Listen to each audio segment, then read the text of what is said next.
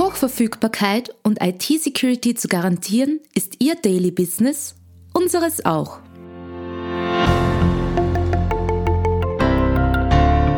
Imontaris Tech Talk, dem Podcast von IT-Profis für IT-Profis, beantworten unsere Experten und Partner die spannendsten Fragen rund um Netzwerk, IT-Sicherheit und Compliance und gewähren echte Insider-Einblicke.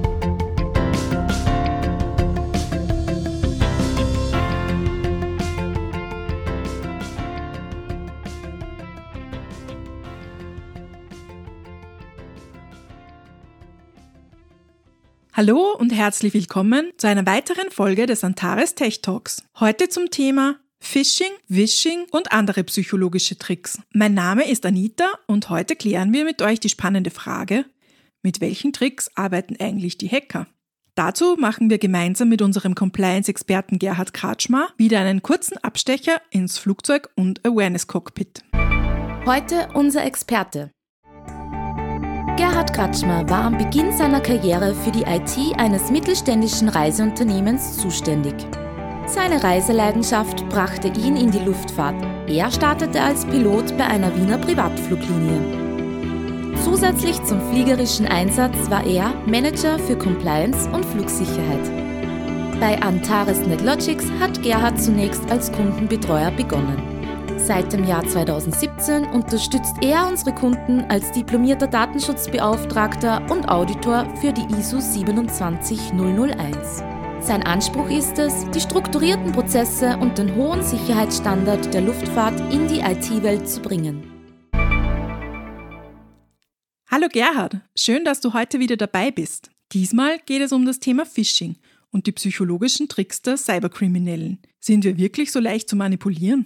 Hallo Anita, Servus. Wir haben ja schon einmal in einem Podcast über das Thema Awareness gesprochen. Da ging es um den Faktor Mensch, wie wichtig halt wir bei der Vorsorge sind und auch das Thema Sicherheitsbewusstsein, also Awareness auf Englisch, immer zu erkennen, was passiert rundherum und wie können wir unsichtbare Gefahren, die vor uns sind, erkennen und auch vorhersehen. Das wäre mal so eine Einleitung in das Thema und im heutigen Podcast schauen wir uns genauer diese Faktoren an. Es geht darum, wie verhalten wir uns unter Stress und was machen die Angreifer, also die Hacker, die Cyberkriminellen, um genau diese Schwachstellen in uns auszunützen. Dann habe ich ein paar Beispiele, wie solche Angriffe wirklich funktionieren und wie man sich davor schützen kann.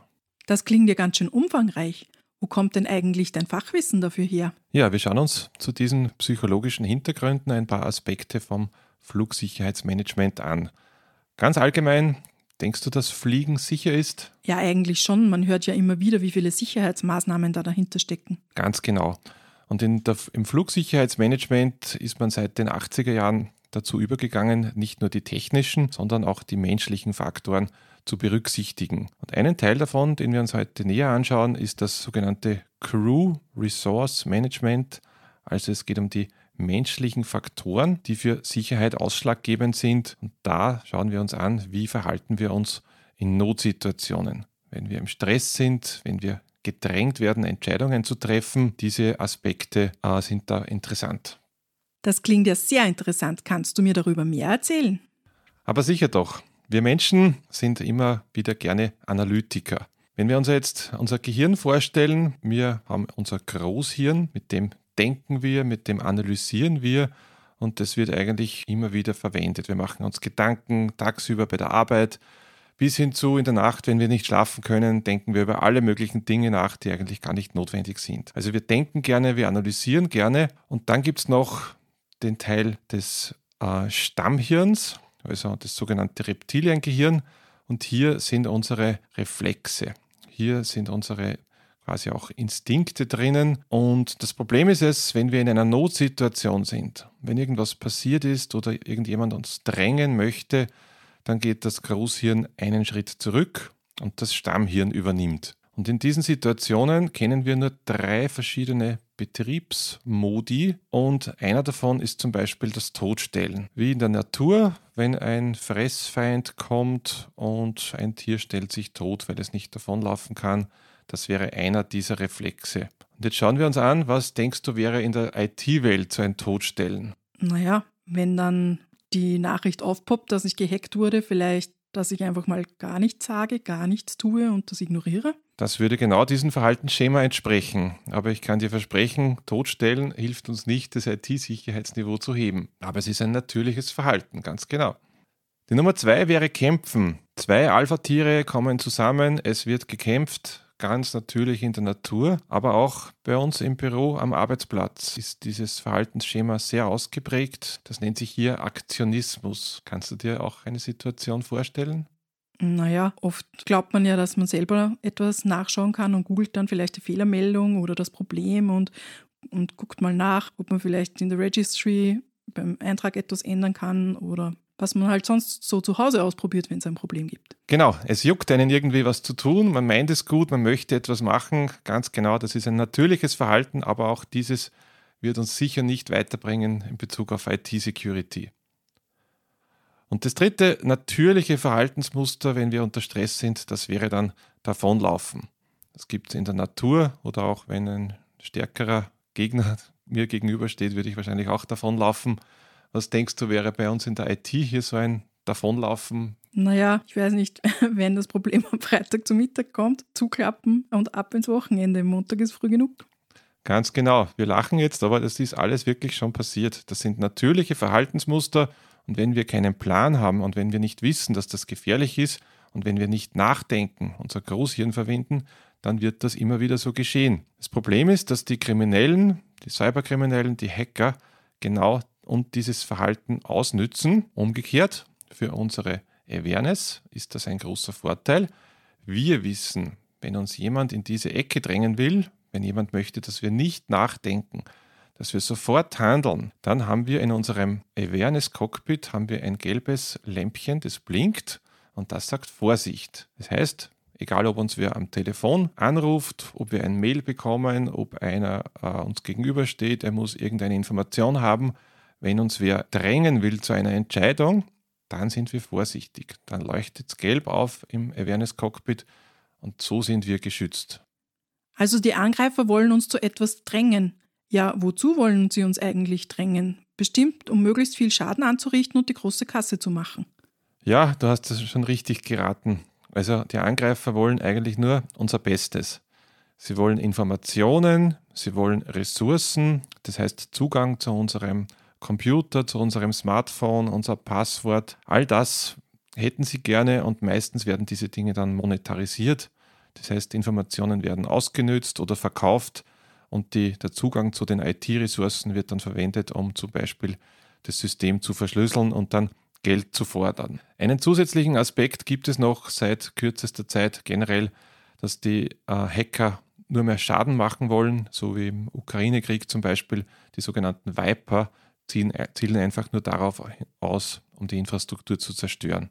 Aber generell, das ist das, was die Angreifer wollen und das wäre auch einer unserer Vorteile. Wir wissen, was die Bösewichte wollen und wir können das erkennen. Wenn jemand von uns Informationen möchte, wenn jemand Geld möchte oder Zugang zu unserer IT-Infrastruktur, dann sind wir auch hier besonders vorsichtig und das ist unsere zweite gelbe Warnleuchte im Awareness Cockpit. Und mit diesen zwei zusätzlichen Signalen sind wir schon sehr gut geschützt. Okay, jetzt haben wir ein bisschen Theorie gehört und auch unsere zwei Warnlampen im Kopf. Hast du auch ein paar Beispiele dafür, wie das in der Praxis abläuft? Ja klar. Also der Klassiker in dieser Hinsicht ist wirklich das sogenannte Phishing, also ein Akronym für Passwort und Phishing in einem Wort wenn uns die Cyberkriminellen dann ein Mail unterjubeln, wo wir dann Daten eingeben müssen, die dann äh, von den Angreifern dann missbraucht werden. Ja, zum Beispiel, bist du eine Shopping Queen? Online, natürlich.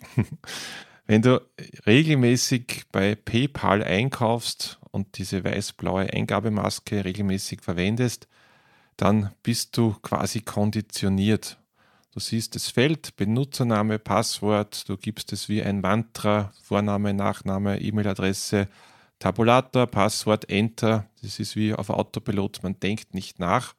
Und irgendwann bekommt man einmal ein falsches E-Mail und dann gehen die Angreifer mit deiner Kreditkarte einkaufen. Aber das ist da genau der Punkt. Wenn es um Geld geht, PayPal ist ein Bezahldienst, dann sind wir nicht auf Autopilot. Dann überprüfen wir, ist das plausibel? Haben wir wirklich was eingekauft? Wer ist der Absender? Wir denken nach, wir verwenden unser Großhirn und arbeiten nicht mit Reflexen. So sind wir sicher. Anderes Beispiel. Microsoft sendet dir ein Mail, dein Konto wurde missbraucht. Was denkst du, könnte da dahinter stecken? Dass es ein Problem mit dem Outlook-Konto gibt? Zum Beispiel, ja. Es ist ungewiss, ob es überhaupt echt ist. Wenn es intern in der Firma zum Beispiel was kommt, dann würde ich das mit der IT absprechen, aber niemals direkt draufklicken. Kritisch sein, den Absender anschauen, die Plausibilität, die Mailadresse und so weiter, aber niemals sofort handeln, wenn sowas daherkommt. Das ist die Empfehlung. Und du kennst bestimmt auch diese Mails, dass WhatsApp neue AGBs hat. Das war ja letztes Jahr ein großes mediales Thema. Was denkst du, wenn WhatsApp dir schreiben würde? Ja, das ist einfach, weil WhatsApp hat ja nur meine Handynummer und keine Mailadresse. Ganz genau. Also in dem Fall immer, wenn es darum geht, auf Links zu drücken, Software herunterzuladen, Daten einzugeben, das sind alles große Hinweise. Das heißt, da blinkt es gelb im Cockpit. Vorsicht, nachdenken und nicht schnell handeln. Genau das ist unser Vorteil. Wir wissen, wenn es um Geld geht, um Ressourcen oder auch um Informationen, vorsichtig sein. Und wenn Handlungsbedarf ist, wenn es dringend ist, wenn jemand sagt, Sie müssen sofort handeln, dann läutet die zweite Warnlampe. Also vorsichtig sein und im Zweifelsfall nicht draufdrücken und die Nachricht löschen oder an anderer Stelle nachfragen. So sind wir gut geschützt. Ja, das klingt ja vernünftig. Genau. Ja, immerhin 54 Prozent der Ransomware-Angriffe gehen über Phishing. Das sind oft ganz simple Mails, die teilweise gar nicht vom Virenscanner oder vom Spamfilter erkannt werden. Und darum ist der Faktor Mensch hier sehr wesentlich, um sich vor solchen Angriffen zu schützen. Ja, und, und welche anderen Methoden gibt es da noch? Es gibt zum Beispiel das sogenannte Voice Phishing oder auch Wishing genannt. Das Schema ist ähnlich. Du kriegst einen Anruf, zum Beispiel jemand behauptet, er ist von deiner Bank und da musst du jetzt in das Telebanking einsteigen und da musst du die äh, Zugangsdaten be bekannt geben. Oder derjenige ist von der Behörde, er braucht Informationen von dir. Oder die Polizei ruft an, es gibt Einbrüche, ob Wertgegenstände im Haus sind. Es ist immer das gleiche Schema. Es ist ein Zeitdruck da, irgendwas ist passiert und du kannst schon raten, worum wird es gehen. Was wollen die Angreifer? Ja, Geld oder Informationen? Sehr häufig, genau. Also genau die beiden Kernelemente. Das heißt, es blinkt schon wieder in unserem Cockpit. Es ist was passiert, es ist Stress, wir sollen nicht nachdenken, wir sollen sofort handeln und es geht um Geld, Informationen oder um unsere Ressourcen. Und das ist bei allen dieser Tricks immer wieder das Gleiche generell, es gibt keinen Zeitdruck, egal ob wer anruft oder eine Mail schickt. Wir haben Zeit, wir fragen nach, was wollen Sie? Und im Zweifelsfall fragen wir dann nach, aber bei der richtigen Telefonnummer von der Bank. Und wir rufen nicht diese Nummer zurück, wo die Anrufer äh, versuchen, da uns zu erreichen. Zweifelsfall immer wieder nachfragen und nicht sofort reagieren. Ja, und ich hätte auch schon einige betrügerische SMS bekommen. Wie schaut es da eigentlich aus? Ja, richtig. Das ist ein weiterer Kanal. Das war die letzten beiden Jahre in Österreich ein sehr großes Thema. SMS, Phishing oder auch Smishing genannt, sind auch immer wieder versendet worden. Ich kenne die auch aus der persönlichen Praxis. Auch hier wieder, wie beim Phishing, es ist nur in diesen paar Zeilen Text auch immer wieder Zeitdruck, irgendwas ist passiert, ein Paket ist hängen geblieben, irgendeine Behörde hat was Wichtiges zu vermelden. Man muss einen Link drücken und dahinter kann man sich entweder Schadsoftware aufs Handy holen oder halt Phishing mit Passwortdaten abgreifen. Eine mögliche Quelle von diesen Daten ist übrigens vom Facebook-Hack vor einigen Jahren. Da sind ja 500 Millionen E-Mail-Adressen, Passwörter und Telefonnummern offengelegt worden. Und einige haben die Theorie, dass die Nummern von dieser Quelle hier kommen. Aber wir wissen es ja schon. Zeitdruck, es geht um Geld, es geht um Ressourcen, es sind immer wieder die gleichen Tricks. Das heißt auch hier nicht reagieren auf solche Nachrichten und gleich löschen. Okay, jetzt haben wir gehört, wie gefährlich es da draußen sein kann. Was empfiehlst du für uns Anwender? Aus Anwendersicht, eines der ersten Dinge ist es vorsichtig sein. Kritisch sein, nachdenken, immer wieder das Großhirn verwenden, also wirklich analysieren, nachdenken, ist das Mail, wenn es ein Mail ist, die Nachricht, ist das echt, ist die Plausibilität gegeben, wer ist der Absender, worum geht's, klingt das alles plausibel? Und keinen impulsiven Entscheidungen sich nicht drängen lassen. Denk immer an diese gelben Lämpchen, wenn uns wer drängen will, wenn es ums Geld geht, um Zugangsdaten, besonders vorsichtig sein, keinen Zeitdruck zulassen. Das ist einmal das Erste. Und um das zu lernen, würde ich Awareness-Schulungen empfehlen, sei es jetzt persönlich für gewisse Zielgruppen oder auch E-Learning. Das ist immer wieder gut. Erfahrungsgemäß am besten wird man, wenn man das Thema öfters hört, also nicht einmalig und dann nichts mehr, sondern immer wieder regelmäßig so kleine Häppchen. Und dann gäbe es noch richtige Phishing-Kampagnen. Aha, das klingt ja spannend. Was ist das denn genau? Eine Phishing-Kampagne bedeutet, dass wir gezielt im Unternehmen eine gefälschte Phishing-Nachricht aussenden. Das heißt, es wird ein Absender vorgetäuscht, es wird ein gewisser Inhalt definiert und das geht an alle Mitarbeiter. Und so kann man dann testen, wie ist die Ist-Situation im Unternehmen. Wie viele erkennen den Betrugsversuch und wie viele klicken drauf. Und so kann ich dann einmal feststellen, wie ist überhaupt die Lage im Unternehmen. Das klingt ja ganz schön mühsam und am Ende hat man ja doch nur eine Momentaufnahme.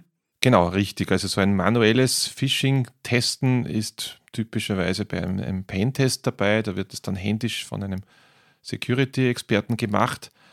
Wenn ich das großflächig im Unternehmen ausrollen möchte, dann würde ich eine Schulungsplattform empfehlen. Hier kann ich alle Mitarbeiterdaten einpflegen.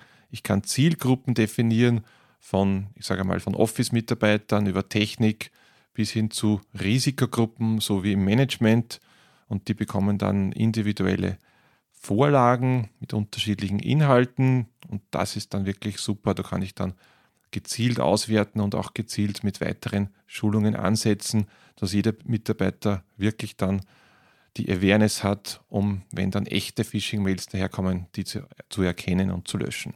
Allgemein wichtig ist es, Awareness aufzubauen, mit welchen Maßnahmen auch immer, die kritischen User im Unternehmen und auch zu Hause im Homeoffice, das ist dann das Risiko Nummer eins. Also Phishing ist wirklich das, das Einfallstor für Ransomware und es ist essentiell, dass jeder Mitarbeiter im Unternehmen äh, diese erkennen kann und vermeiden kann und so das Unternehmen schützt. Okay, ja danke Gerhard für deine Zeit. Es war wieder mal sehr aufschlussreich, mit dir ein Gespräch zu führen. Liebe Hörerinnen und Hörer, ich hoffe, euch ging es genauso und wir konnten euch einen nützlichen Überblick über die Tricks der Hacker geben und wie man sich davor mit den zwei Warnlämpchen schützen kann. Sollten heute noch Fragen offen geblieben sein, so schreibt uns doch einfach an podcast.netlogics.at.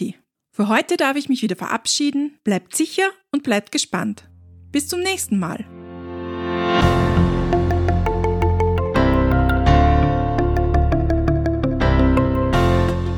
Antares NetLogics ist ein führender österreichischer Dienstleister für IT-Sicherheit, kritische Infrastrukturen und Managed Services. Hochverfügbarkeit, Sicherheit und Betriebskontinuität sind für Sie ein Thema?